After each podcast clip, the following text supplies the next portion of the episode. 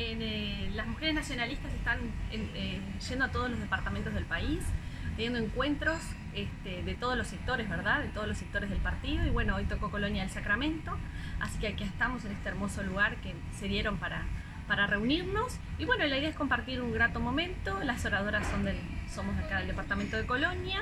Este, recibimos compañeras este, de Montevideo y bueno, y de todo el departamento pasar una, tarde distinta y bueno, intercambiar, este, intercambiar eh, opiniones y bueno, y cómo venimos trabajando cada una del rol que le ha tocado desarrollar. Hay distintos sectores políticos. Exactamente, sí, son mujeres nacionalistas, o sea que dentro del Partido Nacional, dentro de todos los sectores. ¿Y qué temas hablan?